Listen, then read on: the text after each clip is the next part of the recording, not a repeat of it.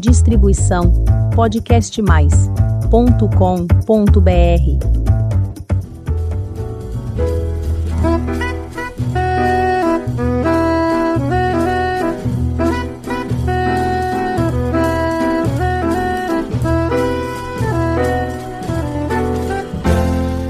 Olá, eu sou a Elizabeth Junqueira do canal Avosidade. O samba é meu dom. Aprendi a bater samba ao compasso do meu coração. De quadra de enredo de roda na palma da mão. De breque de partido alto. A nossa conversa de hoje é com Dona Maria Aparecida Amaral e a sua filha, Maria do Carmo Amaral. Elas têm coisas especialíssimas para nos contar. Dona Maria Aparecida, ou melhor, Cida, é longeva, tem 94 anos e uma vida de realizações e coisas boas para compartilhar conosco. Entre elas, a música, pense, a música erudita e o nosso carnaval. Não é isso mesmo, dona Cida? Um É, prazer é. estar aqui conosco. Obrigada, viu? Eu que agradeço. Muito, muito. Mas é real isso. Isso, não é? E para você também, Luca. Muito obrigada por estar aqui conosco. Eu que agradeço, obrigada. Então, dona Cida, Sim. conta aí como é que é essa história, como é que a gente fez, construiu essa linda jornada que a senhora vai nos contar hoje, que é a sua vida, cheia de emoções, música e carnaval. Uhum. Com a música comecei o piano, né?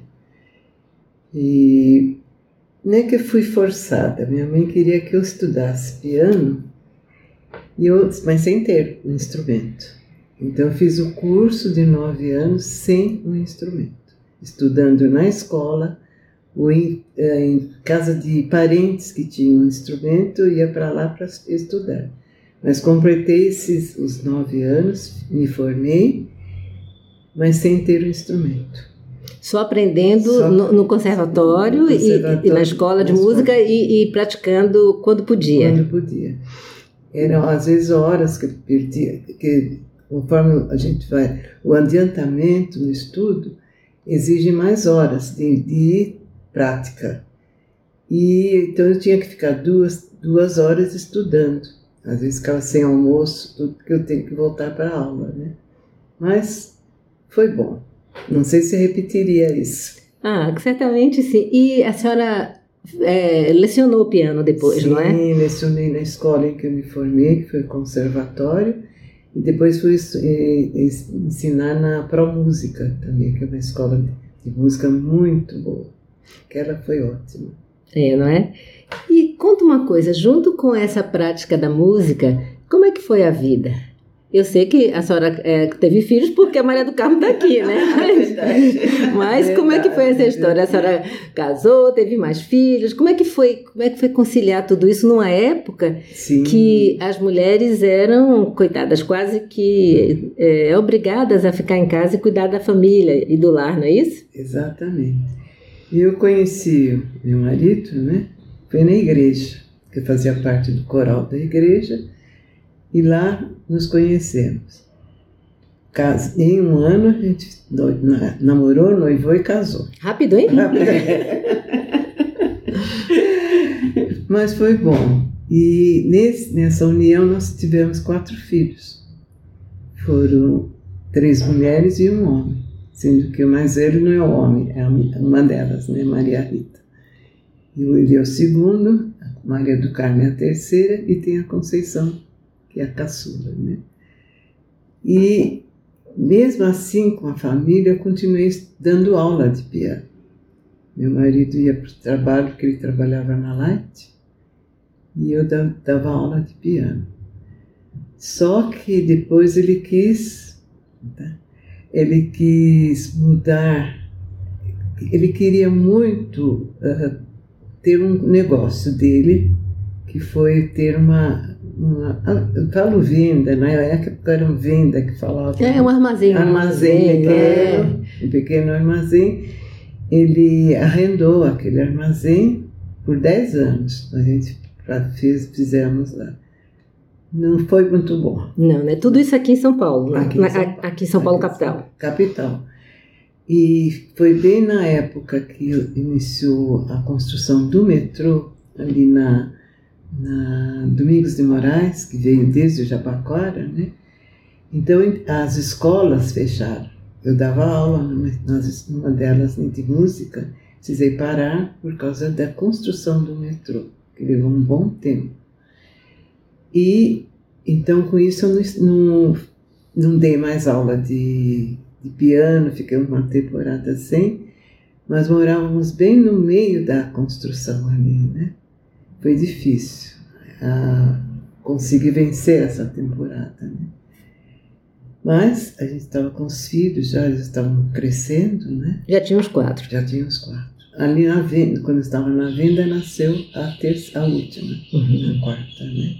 Já tinha Maria do Carmo, tudo. E de lá precisamos sair. Aí a gente começou a nossa, nossa, como é que eu diria?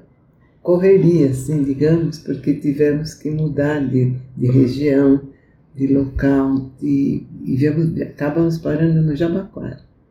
Essa mudança, mudança, mudança, né? E lá que a gente acabou de criar os filhos, né? E lá, e lá a senhora voltou? Voltou para a música. Depois, depois, aí consegui voltar. A senhora ainda trabalhou como faxineira, né? É assim, então nesse período de crescimento dos filhos, como eu, contava que na época da construção do metrô nós perdemos as escolas, fecharam tudo. E a dificuldade de vida foi aumentando.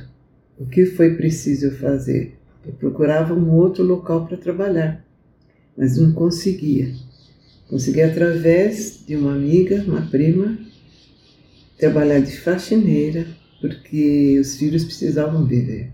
E meu marido do, dobrou o trabalho dele da, da Light no posto de, de, de gasolina, Sim. que ele foi trabalhar ali como frentista ali, né? porque não nós tivemos que fazer isso para não perder que os filhos ficassem sem alimentação, sem nada, escola, tudo, né? Então eu fui trabalhar de faxineira.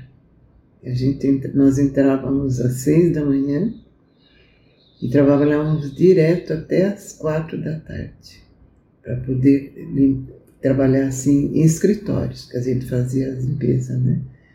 Escritório, eh, cada uma das funcionárias pegava uma, uma área do, do escritório e ali ficávamos o dia todo laputando, trabalhando, até que eu depois passei para um laboratório de ah, confecção de. Como é que? Para vista. Ah, o colírio. Era uma edição, fabricavam colírios. E lá, eu fiquei lá também. E nós e éramos em duas. E a gente dividia o tempo, uma entrava, nós entrávamos às seis, depois mudávamos de espaço, porque era uma é de manhã, outra tarde.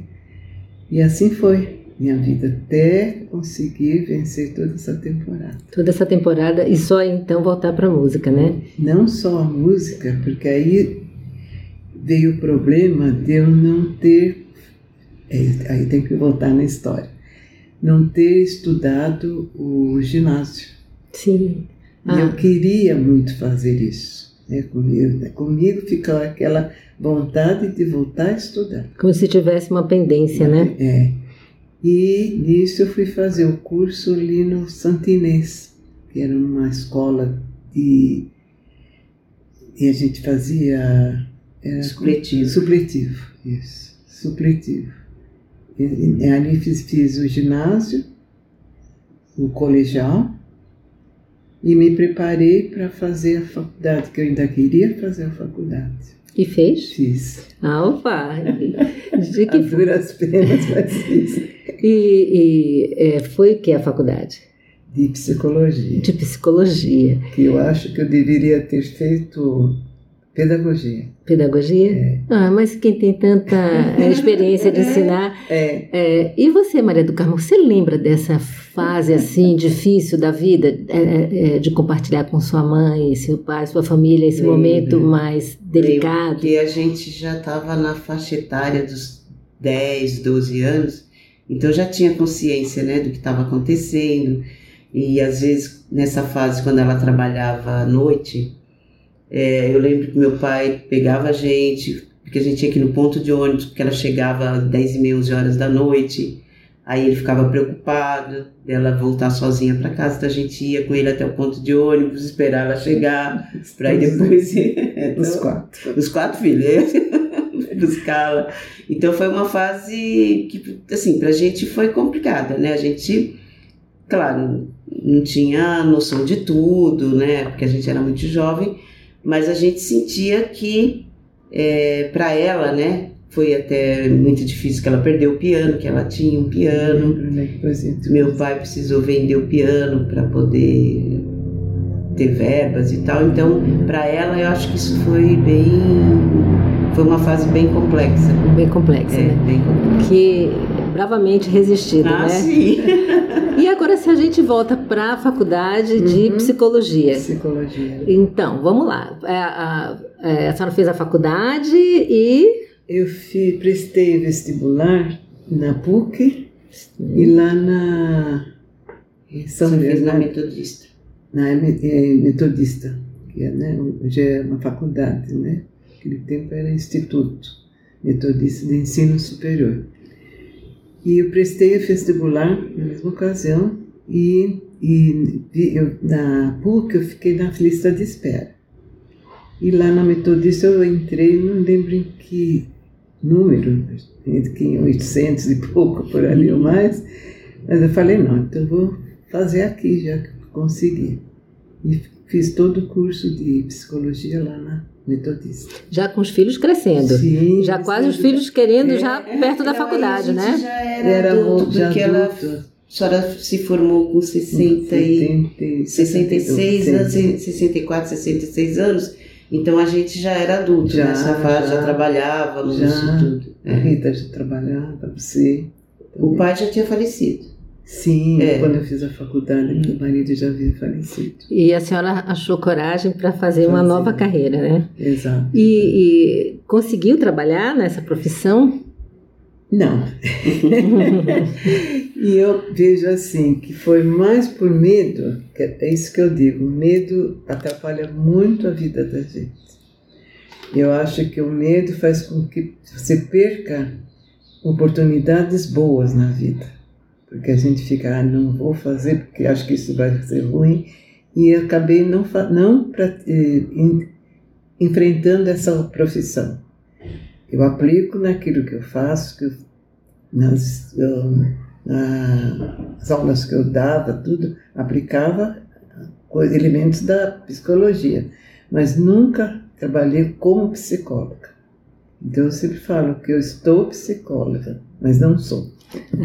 Mas nunca deixa de ser, né? Então, para a gente se situar bem nessa jornada, após a conclusão do curso de psicologia, que certamente a senhora deve ter aplicado em várias coisas, a senhora continuava dando aulas Sim, de piano, não é isso? Voltei. E, e formando jovens pianistas. pianistas. E era, foi muito bom, uma época muito boa, em que eu, é, quando eu falei da Pro Música, foi a última escola que, eu lecionei. Mas nós tínhamos uma diretora assim formidável, porque o ensino de música era, muito antigo, então certos eh, métodos e formas de ensino ela achou que aquilo já tinha ultrapassado, mas não podia mudar porque o MEC não permitia. Tinha que seguir aquela orientação deles, querendo ou não. Então o que ela fazia? Ela para o MEC ela apresentava o que eles pediam, mas a nossa ensino ali era outro, de dar liberdade para o aluno, de conversar com o aluno, conhecer o aluno. Porque a gente, é, senão você, como é que você vai trabalhar com uma pessoa que você não conhece? Tinha alunos que tinham problemas com família, problemas com a mãe, Então a gente orientava, ajudava, assim, nesse sentido de os professores todos faziam isso lá. E a diretora apoiava e estava sempre junto com a gente. Então foi um ensino muito bom. Ela, a gente mudou muita coisa no ensino de música, porque ah, era uma coisa assim, uma exigência de.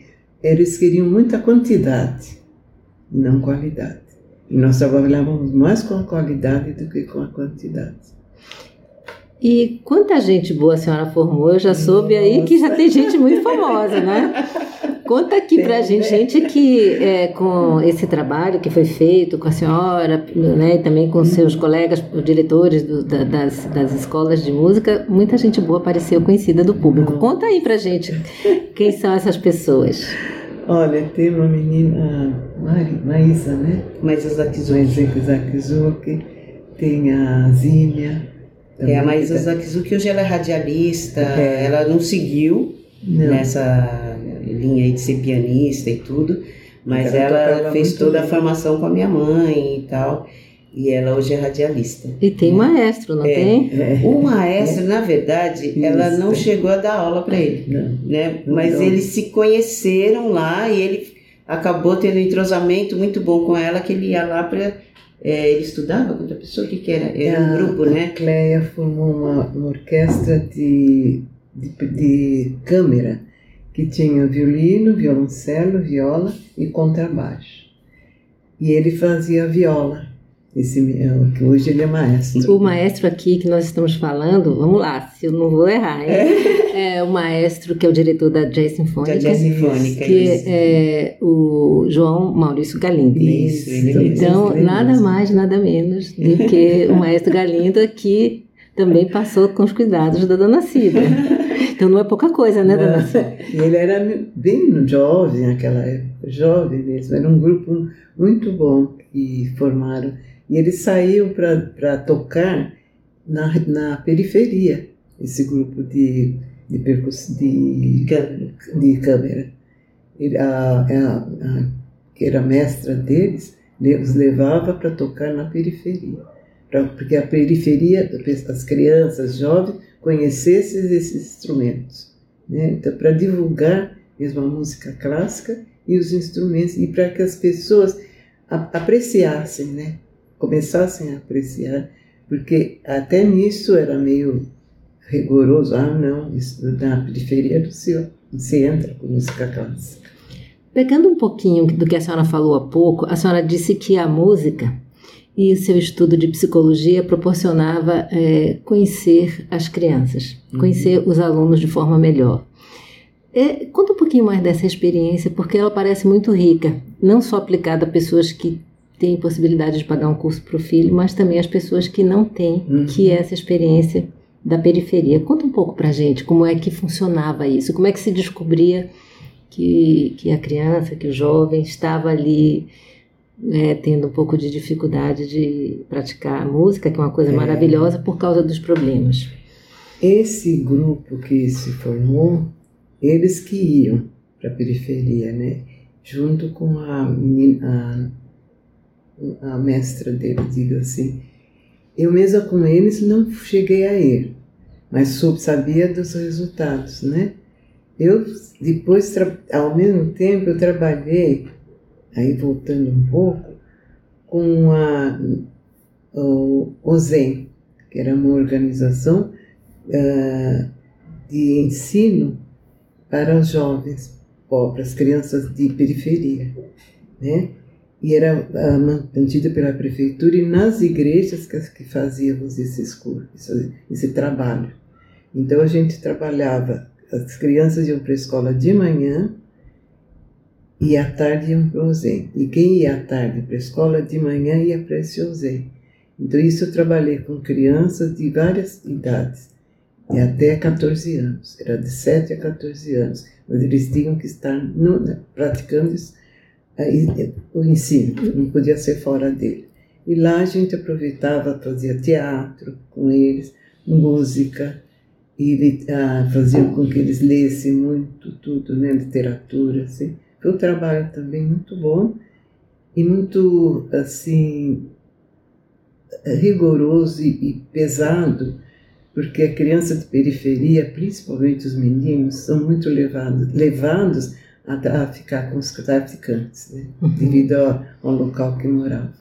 É, é, é muito difícil, né? Todo, Nossa. todo essa relação. Esse contato com eles era muito bom porque a gente então, tentava educá-los, orientá-los, mas sabíamos que nem sempre dava resu bom resultado. Tivemos bons resultados, porque depois, assim, mais tarde, passando pelas ruas ali, a gente encontrava com os meninos, as meninas, ou oh, tia, né? nos chamavam de tia, eles já estavam bem, já estavam casados, já tinham resolvido a vida. Já estavam encaminhados, né? Encaminhados, mas nem todos.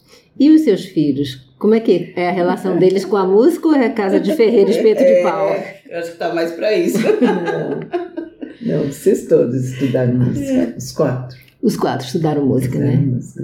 Aí conta a sua parte. É, como, conta, conta aí, Luca, como é que foi essa história? Porque Não, tem, uma mãe professora. É, é, eu acho que a mais velha é a quem realmente se dedicou à música, né? Porque todos nós estudamos de alguma forma, ou um instrumento, o Lucas menos, né? O meu irmão Ele fez menos. cavaquinho. Ah, ele fez cavaquinho.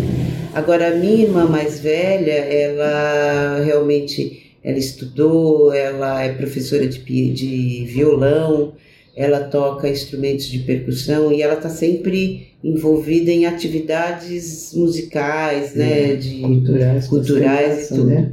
eu fiz, é, eu estudei flauta doce por uns 7, 8 anos, é, flauta doce erudita mesmo e tudo. Depois fiz flauta transversal num- numa escola que era do Zimbo Trio, no clã.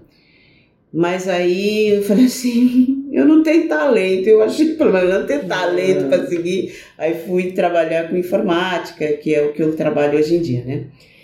De alguma forma ainda trabalho com música, porque eu desenvolvi um hobby que é ser DJ nas horas vagas. Olha que DJ? É, né? Aqui daqui a pouco você convida o pessoal para as suas apresentações, que eu imagino que com uma mãe como Dona Cida Olha, não deve ser. é, é, deve, ter, sido- É deve ser um verdade. DJ muito, muito bom, não é? Cultura musical a gente tem. Então, É ah, verdade. viu? e, e a partir daí, vamos lá, como é que o carnaval entrou na vida de vocês? Ou ele sempre esteve e, e a música clássica, a música erudita era a coisa do dia a dia, do trabalho, do, de lecionar. E o carnaval? Como é que é essa história do carnaval? Aqui é Caviões da Fiel, não é isso? Cabeça da Fiel. Firme Aí, e forte. Firme e forte aí, pessoal. Aqui a gente né, não, não é escolhe, não escolhe nada. A gente, a gente gosta de cultura, tá certo? É Então, verdade. então cultura é assim. Mas conta como é que é essa história. É, é a senhora que começou, que começou a levar todo mundo para lá. Como é que a senhora saiu de, É. de professora de, de é, piano clássico Uhum. Para Gaviões da Fiel? E digo, aqui não é só na torcida para ir para o estádio, não. É para ir, é a, a escola, né? Isso, estádio ela nem vai. Escola Ela de samba. Só para a escola de samba. Escola de samba. Conta aí como é que essa coisa, essa entrada linda no carnaval. Olha, era uma coisa que sempre queria, sempre quis, desde menina, mas nunca tinha ido, né?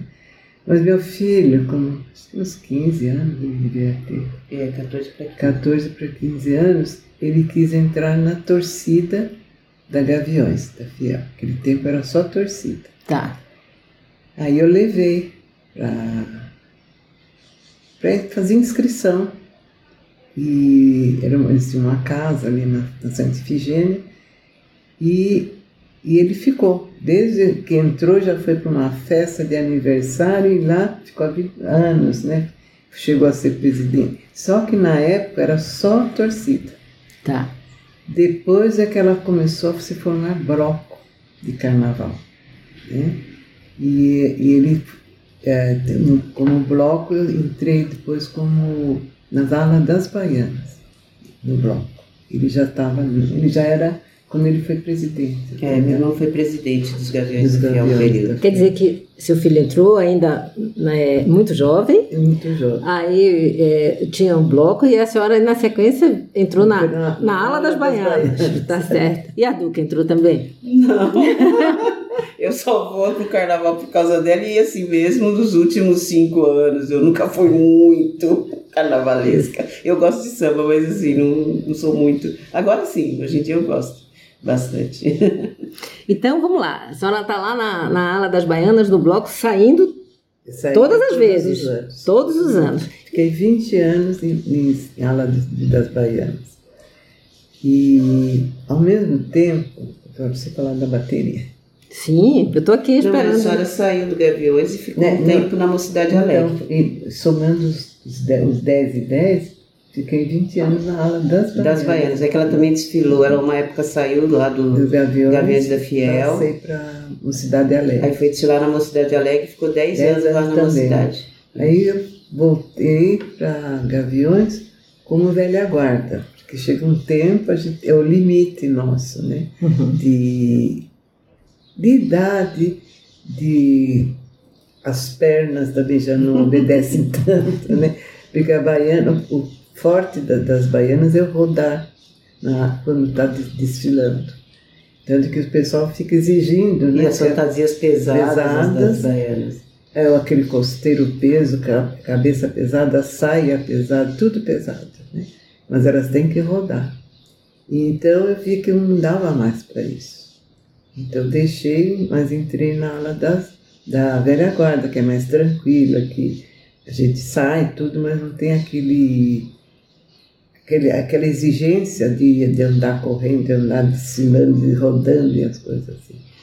Mas E a senhora desfila até hoje? deu. Esse, né, teremos Dona Cida no carnaval é, é, estamos 20, aqui nos 20 preparando para o 24. ensaio técnico hoje à noite. Hoje à noite sai o técnico, né? E o primeiro, depois vai ter dia 25 também. Ao mesmo tempo, deixa eu colocar isso, eu faço parte de uma bateria da terceira idade, que é desde 2010 que eu faço parte dessa bateria.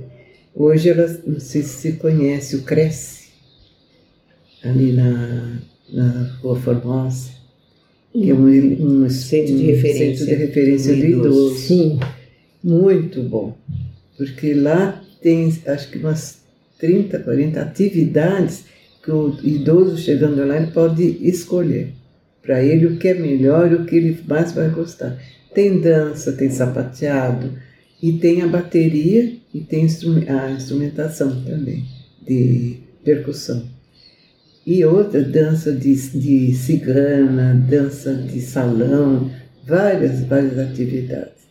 E eu estou nessa bateria, nessa, é, essa bateria de terceira idade já há quase A 10 senhora foi desde que abriu, né? 2010, é, desde, desde que que formaram, desde, ah, que desde formaram. 2010. 2010. A senhora toca até hoje. Toco até hoje. E toca o quê? Eu estou tocando surdo. Entendeu? A, a Dona Cida toca surdo. Surdo de terceira, porque, vocês, porque tem os dois outros surdos que são muito grandes. Pois É o é. menor, mas ainda Menor. assim é surdo. É surdo, É surdo. entendeu? Então a gente só prestar atenção aí. Quem, quem é da bateria quiser aqui, Dona Cida, ela toca surdo de terceira. E aí essa paixão que não pôde ficar por, durante uma parte da vida começou mais lá, lá para as tantas, né?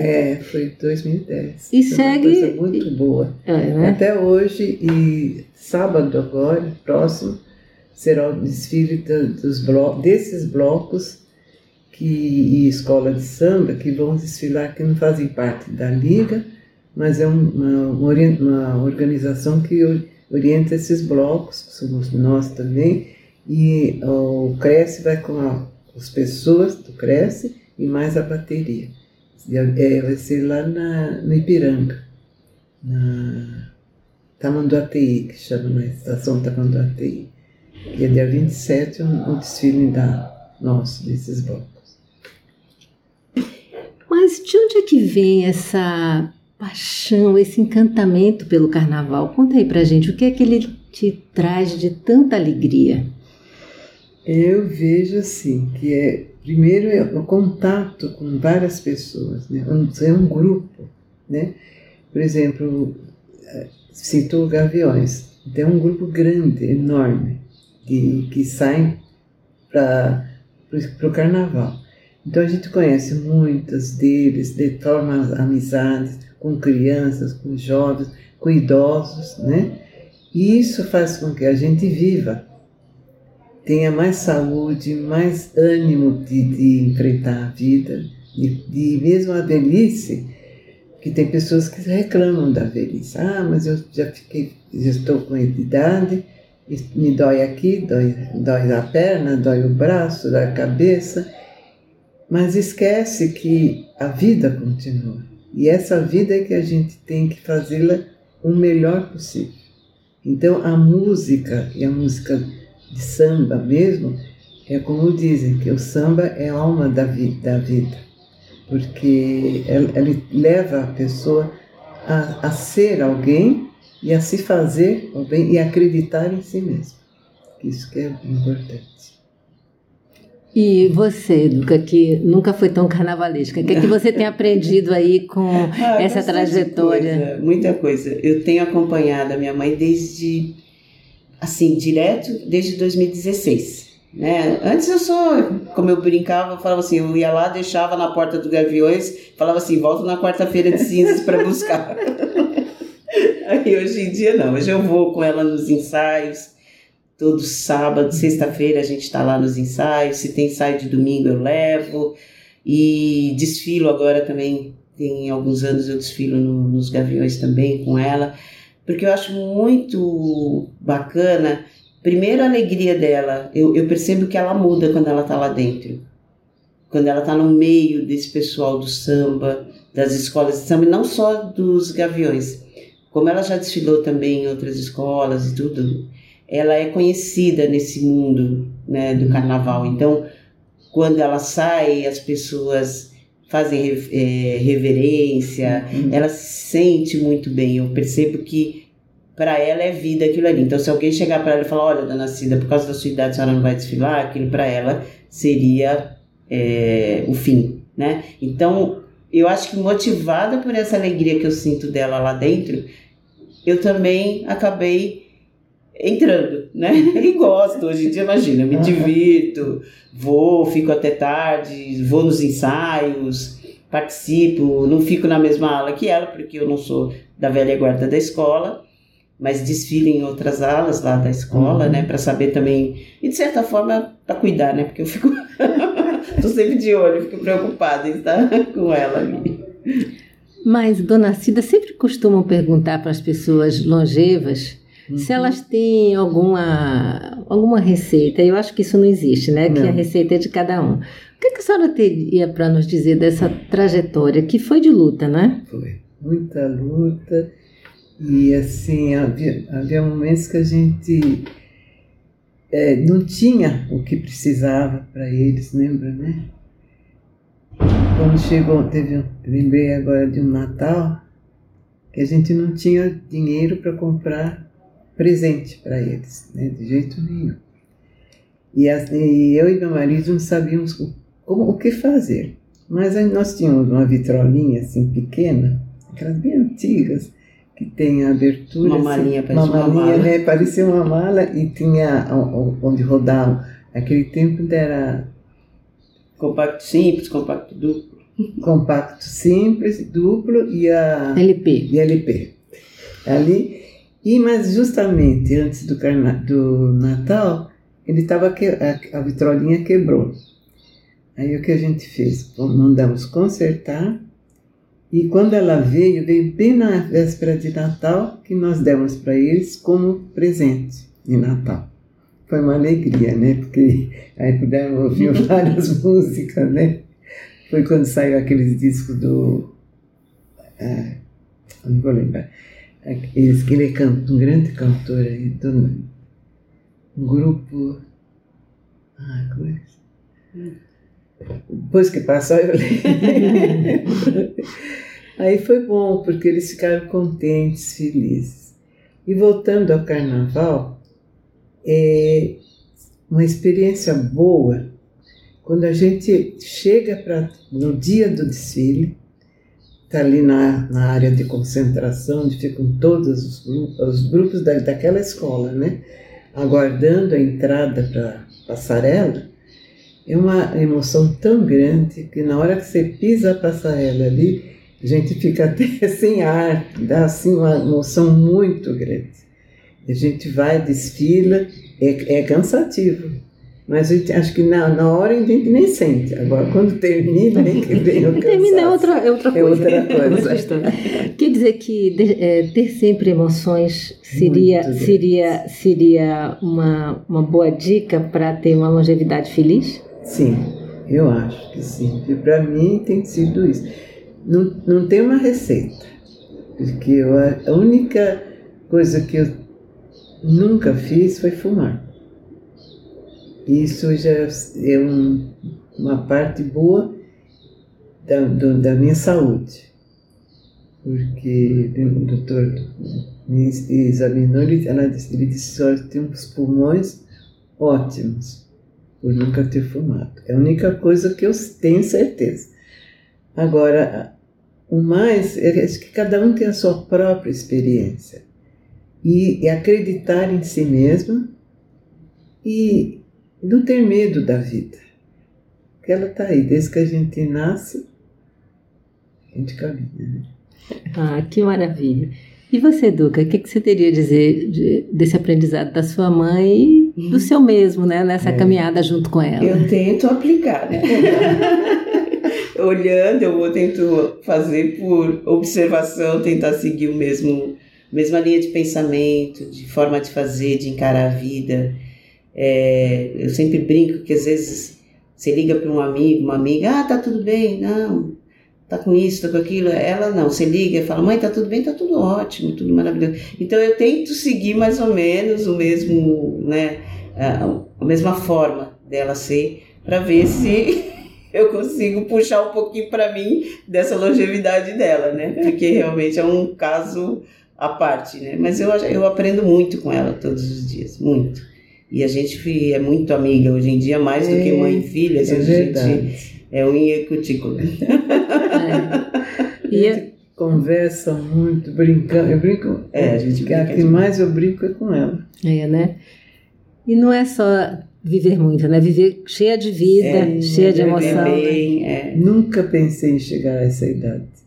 Nunca, nunca, nunca, nunca. Mas estou aqui, né? então vamos aproveitar. Exatamente. Eu agradeço muitíssimo a vocês uhum. por essa oportunidade de nos contar essa história tão bonita. Não sei se a gente chegou a contemplar aquilo que você queria, esperava. Sim, sim, é uma história muito bonita e uma história de vida, uhum. de resistência, é uma história de realização e uma uhum. história de ir sempre em frente, né? Sim, Isso é, é a melhor coisa que a gente pode ter, né? Exatamente. Muito obrigada mesmo. Mas, nós que agradecemos. Nós é que agradecemos. E para você que está nos ouvindo pela primeira vez, faça um convite. Visite o canal Avosidade. Tem muita história bonita para você conhecer, aprender e se emocionar, como a de Dona Cida e a da sua filha Duca, numa jornada linda de vida aprendizados, emoções. Toda quinta-feira tem episódio novo às 16 horas. Muito obrigada pela companhia e até o próximo episódio.